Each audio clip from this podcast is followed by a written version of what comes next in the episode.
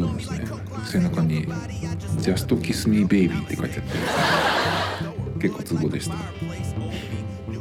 まそんなことはいいんですけどえっと今週も今見てるドラマですね。まだまだ結婚できない。男、まあ、今ちょうど終わったところで、えー、これを喋ってるんですけど来週がもう最終回。10回目で最終回ですね。前作の13年前のやつは12話まであったので2話分。だから短くなってですね、まあ、あっという間で最近なんかどんなドラマを見てても大体10回ですね。夏に見てた「あなたの番です」っていうあの怖いやつ。あれもあれは2クール同士だったんですけど両方とも10回ずつだったんですよね。だからドラマって今テレビのドラマって10回なんですよね。あれってその分しかあれかな予算が出ないっていうことでそういうことなのかな。だからこのドラマは13年前にまあそのファーストシーズンって言ったらいいのかな最初のやったん。ですけどそれが12話だったので、まあ、13年経ってその2話分、え削減されてしまってるっていう感じでちょっとなん。か寂しいというかもったいないというかねでちょっと前まで僕はその13年前のやつを1話から最終回まで全部見たんですけどだからそのまあエピソード的にこうごっちゃになってるところがちょっとあったので今週ですね桑野さんがバーにいた時にミニカーがあの桑野さんがいた反対側の席からガーッとね走ってきてそれがねあの前のシリーズに出てきたよくバーであったね。金田っていう人の乗ってた車だったんですよ。で僕はそのもうごっちゃになってるからバーでねその車が走って来た時にあ金田今日来てんだバーにと思ったんですけど金田は前のシーズンの登場人物で今作は出てないんですよね。だからあれっていう風になったんですけど。だから13年前のやつ覚えてる人は結構ってなったでしょうねあの金田って名前も出てきましたしね。あと今回は桑野さんがちょっとねあの病院に行ったシーンがあったんですけどそこであの院長のねえっと義理の弟にのその中川さんに「あの女医には言わないでくれ」って言ってたんで前の時はその病院の女医さんとこう女医さんがねえっと相手役というかメインキャストにいたんですよね。夏川優さんっていう女優さんだったと思うんですけど。であの女医には言わないでくれってそこで中川さんじゃないな桑田さんが言ったってことはあのなんていう名前忘れちゃったけどあの女優さんまだあの病院にいるっていうことなのかなと思っちゃいますけどね。それがまあ系列の病院とかあってそこにいるとか。でもそんなに近くにいるんだったら出てこない方がなんかねちょっとその不自然というかなんかそのまあ今は特に関係はないけど、えー、全くその出てこないっていうのもちょっと変な感じ。名前は出てきたけど。っていう感じでですね。まあ来週ねちょっともういきなり最終回ってねあのドラマって結構無限にできると思うんですよそのなんていうのかな。無限っていうのはちょっと言い過ぎだけど2シーズンぐらいは全然できると思うんですよね。あのサザエさん方式っていうかそのいつもの登場人物とこのドラマの設定でいろんな話が作れるっていう感じ。なんかそういうドラマって結構ね貴重だと思うんだけどね。やっぱりまあ役者さんのそのスケジュールとかねあると思うし。あとやっぱりねその10話分しか作れないっていうのはねやっぱりその予算がないんだなっていうのもちょっと思っちゃうんですよ。なんだったらそういうあの評判が良かったドラマってフリックスとかああいうとこでやったらどうだろうと思うんですよ。結構ねその途中までやって結末は Hulu でとかってやるとすごい炎上するんですけどそうじゃなくてもう完全に新しいシリーズをそっちでやるっていうんだったらまだねその、まあ、納得いくっていうか、まあ、見たい人は来るしそのシリーズを見てない人でも例えばそのネットフリックスでやるんだったらそこを見てる人がね、まあ、新たにそれを見つけてみるっていうこともあると思うんであんまり気にしないでできると思うんですけど。なんかちょっとやっぱりドラマってそういうふうにねえっと消費されてって終わっちゃう消えちゃうっていうのもちょっとねもったいないなっていう感じですね。で今日はですね今日後ろにあの BGM のいつも通りになってると思うんですけどこれは2つ前に使った曲にラップを載せたものなんですけどラップは僕が歌ってるわけじゃないんですけどなんかね突然その BGM 作るのにどういう風にしようかなっていうふうに考えてて太鼓の音にあのラップを載せたいなとか急に思ってですね。でそれでやったんですよ。でとりあえずそのトラックだけできたのでそれを最初に使って、まあ、今日はラップ入りのやつちょっと BPM を少し速くしてラップのやつに合わせてるんですけど。まあこのラップ自体はあのウェブにねその公開されてるフリーの音源なんですけどこの人たちもまさかねこんなへんてこな太鼓の曲にね合わされると思ってなかったでしょうけど。でもねラップってなんか結構そのぱりねそのフリー音源でもうまい下手があってすごく音質のまあまあ良くてそのラップ自体もすごくいいやつだとそれを載せるだけでね結構ね良くなっちゃうんですよ曲が。それがね結構面白くて。でねこの太鼓はねあのあ自分の iPhone のガレージバンドで、えー適当に自分で叩いてるだけなんですけどもともとはそのなんかその太鼓の音源というかその太鼓モードがあるんでなんかループとかそれかあるんじゃないかなと思ったんですけど太鼓を使ったループは多分ない見つからなくて。じゃあ最初ドラマーに叩かせてあれってその特に Mac 版なんですけど Mac 版のガレージバンドだとできるんですがドラマーにその叩かせてそのリズムパターンを決めるんですね。それでその後にその叩いてる楽器ドラムセットをいろいろその種類がいくつもあって変えることができるんですよ。だからちょっと乾いた音だったりとかうんとジャズっぽい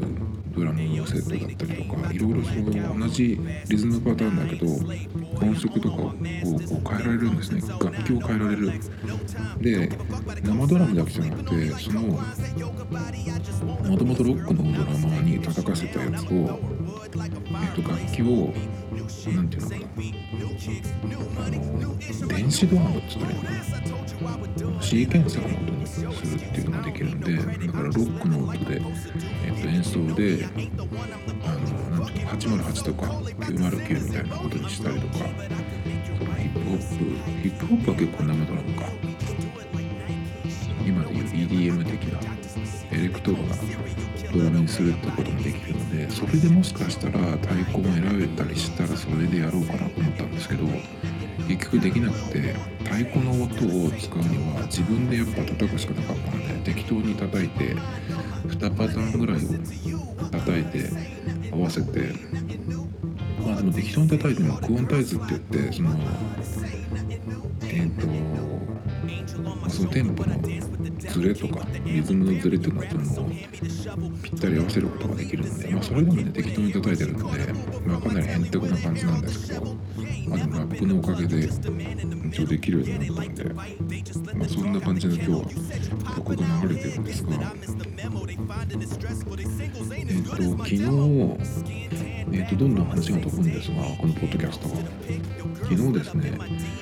えっ、ー、と道路交通法が12月1日に変わって改正道路交通法がまあ始まってそれが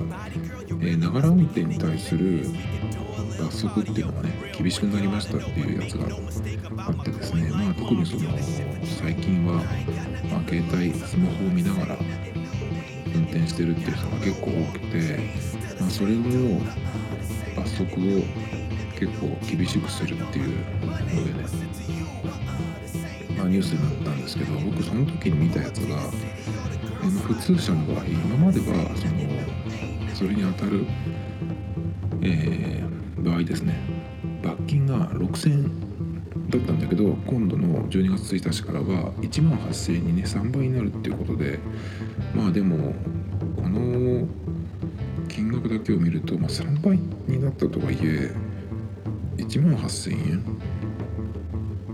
それってなんか軽くないとかっていうような話をしたんですよ。だけどよく見たらその罰金だけじゃなくてこの、えー、罰則っていうのは免許の点数の加算もあるのでそっちはどうなってるんだろうと思って。改めて見たんですけどこれはね結構厳しくなってるような気がします。で、えー、具体的に言うとその携帯電話使用と、まあ、保持していた。だから多分持ってたっていうことで、えー、改正前はこれが1点。だけど今は3点になってます。それから携帯電話使用と過去交通の危険っていうふうになってるんですがこの場合今までは2点だったんだけど12月1日からは6点になってます。で6点っていうのはえっと一発で免許停止になる点数なんですね。6点になっちゃうと、まあ、停止になる期間っていうのはそれまでにその人が、えー、何回免停になったかっていうので変わるんですけど少なくとも30日は免停になるんですね。だから一発で、6点になってしまうっていうことですね。でえっ、ー、とこれがですね保持と交通の危険でその点数が3点か6点かで違うんですけどこれがねだからちょっと、えー、ま、分かりにくいんですけど、まあ、実際はだからその警察がね、えー、決めることなんでまあやってみないと分からないですけど、まあ、やる必要はないですけどねこんなのは。だけどまあ保持と交通の危険だから例えば、えー、まあたまに道路のね影に隠れておまわりさんがいることがありますけどその時にえっ、ー、とまあ見つかって携帯を持ってたっていうことだと3点、えー、点数加算されるっていうことでになるのかな。それであとまあ、実際なんか事故を起こした場合その時にまあ画面を見てたとか携帯を持ってたっていう風になった場合は、えー、6点っていう風になるのかなっていう感じなんですけどだけどえっ、ー、と実際でも事故を起こしてその点数がつく場合ってもしこの携帯を持っていて事故になったっていう場合はこの場合まあ6点っていうふうになってますけど実際その点数が、えー、もら点数もらっちゃう場合っていうのはこの6点だけじゃなくて割とねその交通事故なんかの場合はまず安全運転義務違反っていうので1点だか2点1点かな。まずそれで大体車なんかの場合は点数がつけられるのでもしこれで、えーと、スマホを持っていって、えー、事故を起こした場合この6点だけじゃ済まないんですよねきっと。だからいろんな、まあ、その後もし人身だったりした場合はそれがまた加点されるので6点っていうこれだけで6点で一発免停なんだけど実際もしこれで事故を起こしてしまった場合は6点以上の点数に多分なるんですよね。だから結構重いですね。で、まあ、6点以上になった場合、まあ、6点で一発免停なんだけど、えっ、とまあその合計で何点っていうのでそのその後ですね。結構その罰則重たくなってくるので免停期間も長くなったりとかするのでだから結構この6点っていうのは、まあ、罰反則金だけ見ると昨日はねあんまりこれ意味ないんじゃない軽いんじゃないっていうふうに言ったんですけどここまで見るとね結構重たくなってるなっていうのがありますね。まあだからえっ、と持っていたのが見つかっただけで3点になるんで結構ねこれはうん。年末ね結構あの警察の道路に出てくることが増えると思うんでなかなかあのこれもらう人多いんじゃないかなとはちょっと思うんですけど。で図に関しては手で持たずにそのホルダーにセットしていれば捕まらないっていうのは今まで通り。らしいんですけどその画面を注視している場合はホルダーにセットしてもアウトっていうね切符を切られるっていう、まあ、カーナビとかもそうなんですけどなんかでもこの辺はねちょっとあのなんか曖昧っていうかねうん厳しいのか甘いのかよくわかんないんですけど。通話しててもホルダーにセットしてれば捕まらないからそれをこの、えー、と放置してた場合っていうところで違反になるからだと思うんですけど通話の場合ってやっぱり運転しながら別の方に意識がいってるっていうことになるのでどっちにしても危ないと同じなんですけどね。まあいいか。その話はとりあえずそのくらいで。あとえっ、と11月になった時にこれ結構喋ったネタなんですけど10月から携帯のプランを変えてデータマックスプランプロっていうのにしましてこれは、えー、と au の LTE 回線が一応うんと月間の容量制限がないっていうプランなんですよ。でまあこの明記はされてないんだけど短い期間で大量に使った場合は、えーまあその混雑時間だから多分夜とかっていうことだと思うんですけどに速度制限がかかる場合がありますっていうプランででそこに関してはどのぐらい使ったらいつ、えーどのくらいの速度に落とされるかっていうのははっきりされてないんですね。で、まあ、au の社長さんがそれに関する質問を受けた時に3日で6ギガよりは緩いっていうふうに発言されてて、まあ、今のところ、えー6ギガよりは緩いってことは7ぐらいいってもいいのかなとかっていうふうにちょっと思っちゃうんですけど今今のところ一応だからま3日で6ギガっていうね、えー体的な数字がねそこでしか出てないので一応、まあ、3日で6ギガはいかないように、えー見ておこうっていうことでその10月からこのプランを使い始めてちょっとねその毎日あのどのくらい使ったか使用量をえっ、と取ってですねえー iPhone の Numbers っていうエク Excel みたいなアプリがあるんですそれにちょっと入れといてですねえっ、と見てたんですけど10月は全然大丈夫でした結局は。えっ、とテザリングの容量が上限が20ギガまでなんですけど結局15ギガくらいでした。なのでテザリングに関してはまあもうちょっと使ってもいいかなっていうぐらいでで全体の使用量は40 40.78ギガでしたね。平均が1.27ギガ。なのでまあえっとその3日で6ギガには全然到達しなくてですね行ったのが一番行ったので5.5.2とかかな。で11月2ヶ月目に入ってどうなったかなと思って、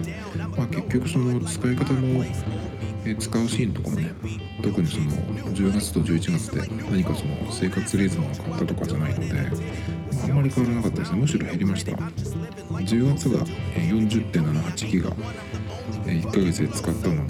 対して11月は38.01ギガ。まあ1日少ないっていうのもあるんですけど。まあだから大体同じようなペースでしたね。平均も同じくらいで2ギガはいかなかったです。でも5えっ、ー、とさ、と最高がぴったり5ギガの日が1日あったぐらいで、ま、休みの日とかでちょっとうちにいる時間が長い時は結構ねそのたくさん使ってましたけどそれでも1日2ギガには到達しなかったんで。まあ全然僕の今の生活だったら大丈夫かなっていう感じで特に気にしなくても大丈夫そうな感じですね。まあ12月に入っても相変わらずちょっとデータは取ってるんですけどね。まあ全然もうやめても良さそうな感じで。デザリングも結局15ギガ残ってたのでまあ月間5ギガくらい今使ってるっていう感じですね。まあそれがそんな感じでですね。あともう一個ちょっと今日はえっとこれは一回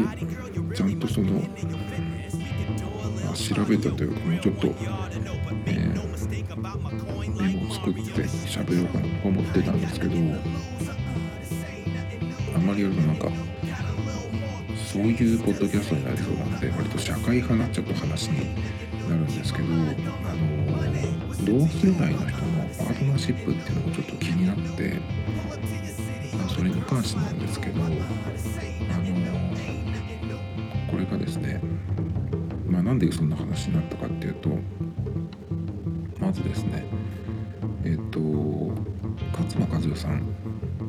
が、えー、と最近結構面白い、えー、ブログとかの YouTube をやられてるのでたまにそのブログを見に行くんですよ。でブックマークって最近あまりしてないのでその見たい時はで検索してそこから、ま、YouTube に行ったりとかブログに行ったりとかっていう風にす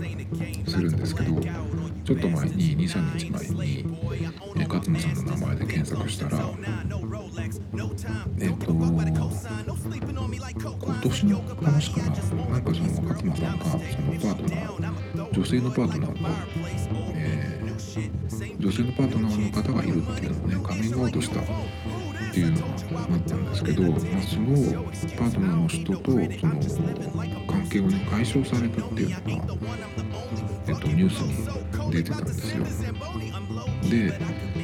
えー、あそうなんだと思って、まあ、いつも通りね、まあ、ブログを見に行ったんですけどそこで、えーと、そのことが、まあ、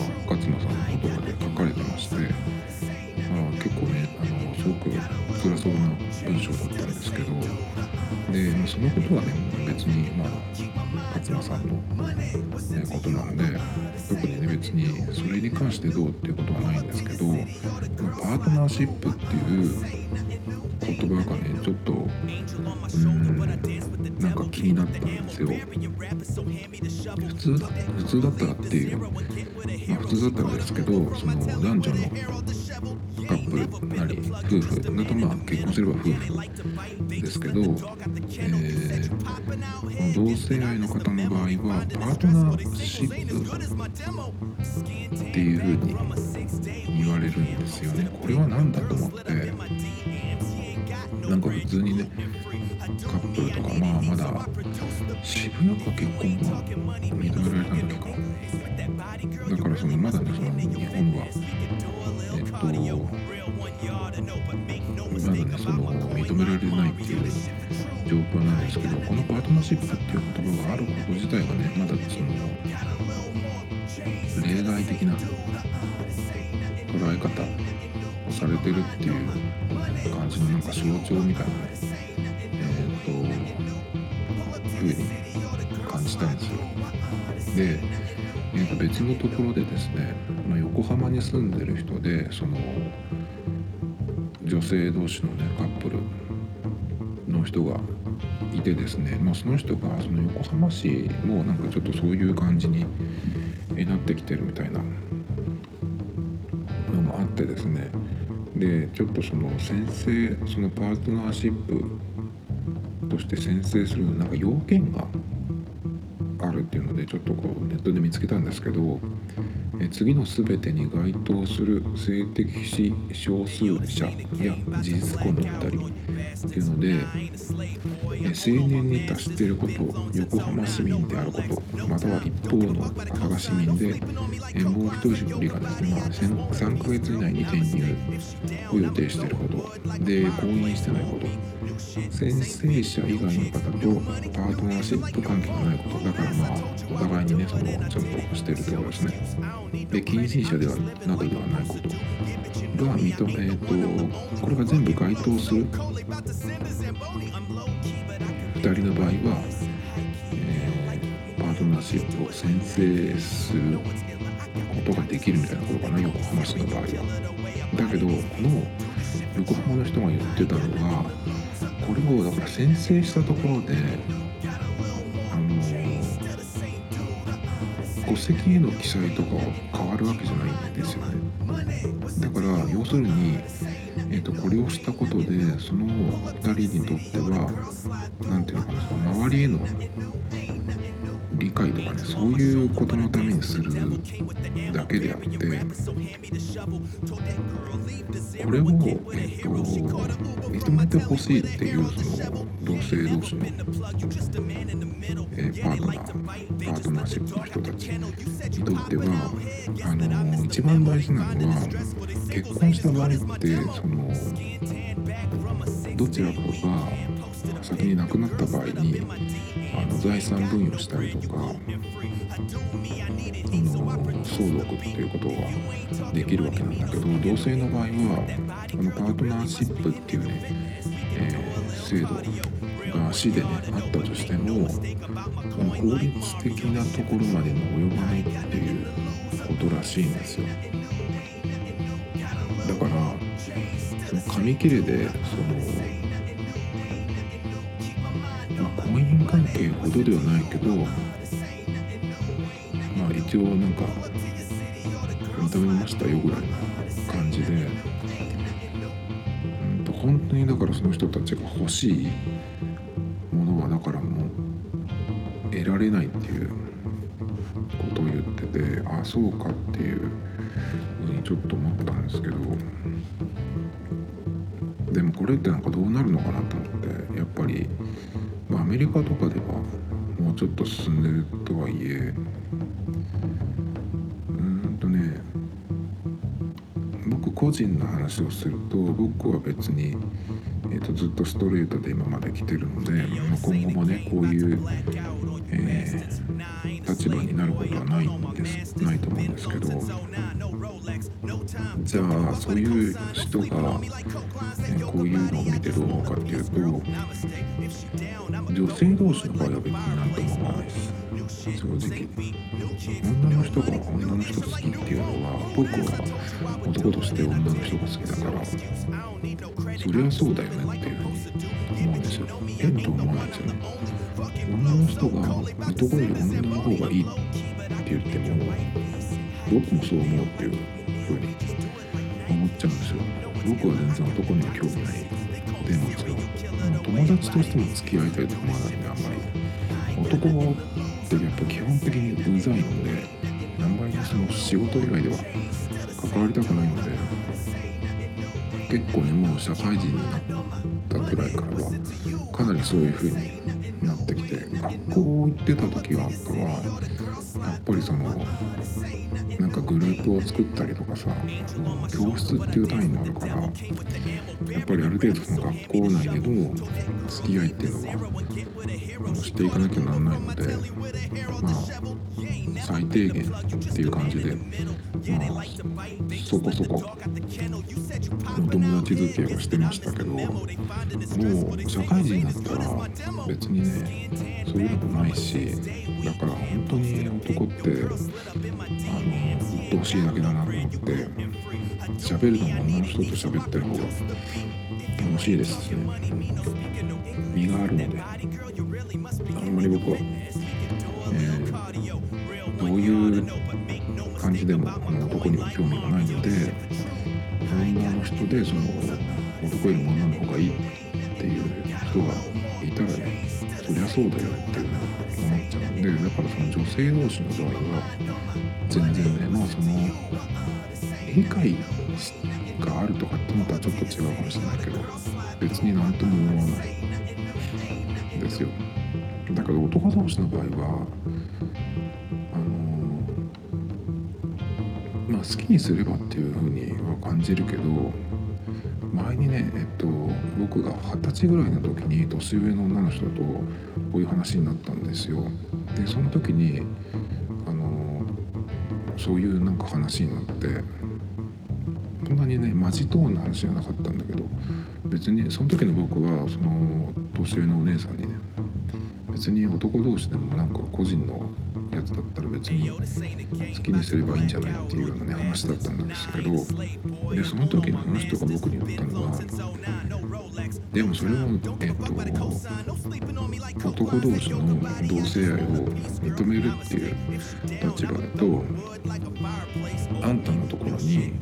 来たらどうするっていう話をしたんですよ。その時にあそれはそうだなと思ってまあ、ちょっとその違うかもしれないけどあの嫌なものは嫌っていうのにキモいものはキモいっていうのにはっきりしといた方が自分はストレートな男として女しか愛さないっていう人間っていうふうにしとく方がはっきりしていいんじゃないかなっていうふうにちょっとその時は思って結構ねその時に言われたのがねなんかずっとあるのでそこはねはっきりしてるんですよ。なんと思われても別にそこはいいのでだからその、まあ、男同士の、えー、やつは、まあ、他人のことっちゃ他人のことだけどやっぱりその女同士のことにしとは同じようには、えー、と扱えないやっぱり正直なところですね。だけどやっぱりこのパートナーシップっていう、まあ、今ね制度ってまあ正直なんていうのかな世界的にちょっとそういうのが声を上げる人がいるから日本としてもその社会が成熟していくためにちょっとこういうのに理解を示しますよみたいな感じがちょっと出てきてるだけだと思うんですけどもっとねこれが、えーと、普通になっていくかっていうと、まあ、僕はちょっとねこれはね普通になることはないんじゃないかなと思うんですよ。っていうのは結局その弱い立場の人だけがその少数の人がね今声を上げてるだけでだからその目立つっていうかねそういうことがたまにあるんですけどあの勝間さんのえっ、ー、とまあカミングアウト的なことだったよね。あでも勝間さんはどっちもっていう人らしいです。そのセクシャリティって言ったらいいのかな。女性だけっていうわけじゃなくてどっちもっていうふうに言うような言い方をしてましたね。だからもともとあの勝間さんはえっ、ー、と結婚はされてないのかな？でもえっと、娘さんは娘さんとかがいるんですよ。ねだからまあどっちもっていう、えっと、ことらしいんですけど。まあだけど、えー、特にその同性のみっていう人の場合は今のところその弱い立場の人だけがその声をね上げてるだけっていうことなので、まあ、その人たちのことでもしねそのストレートの人たちがそのためになんか税金を払うことになるとかなんかそういう影響が出てきた時には絶対にその少数の方は潰されることになると思うんですよ。日本だった本人のその社会だって絶対にそうだと思うしアメリカでもそこまでその大きくなっていったらきっとねその戦争になるんじゃないかなと思うんですね。権利としてその主張する人たちっていうのは、まあ、主張するのはね自由だからその自由うん少数の人たちだからこう目立つように声を上げるけどまだその少数だからそんなにその特に社会的にそこまで影響はないだと思うんですよだからもしこれが本当にすごくその数的に、えー半分に近くなるようなね風になってきたらやっぱりねもっとなんか荒っぽいことになるんじゃないかなと思うんですけど。だからまあ普通こういうことが本当にだから認められるとかっていうのはねなかなか難しいんじゃないかなと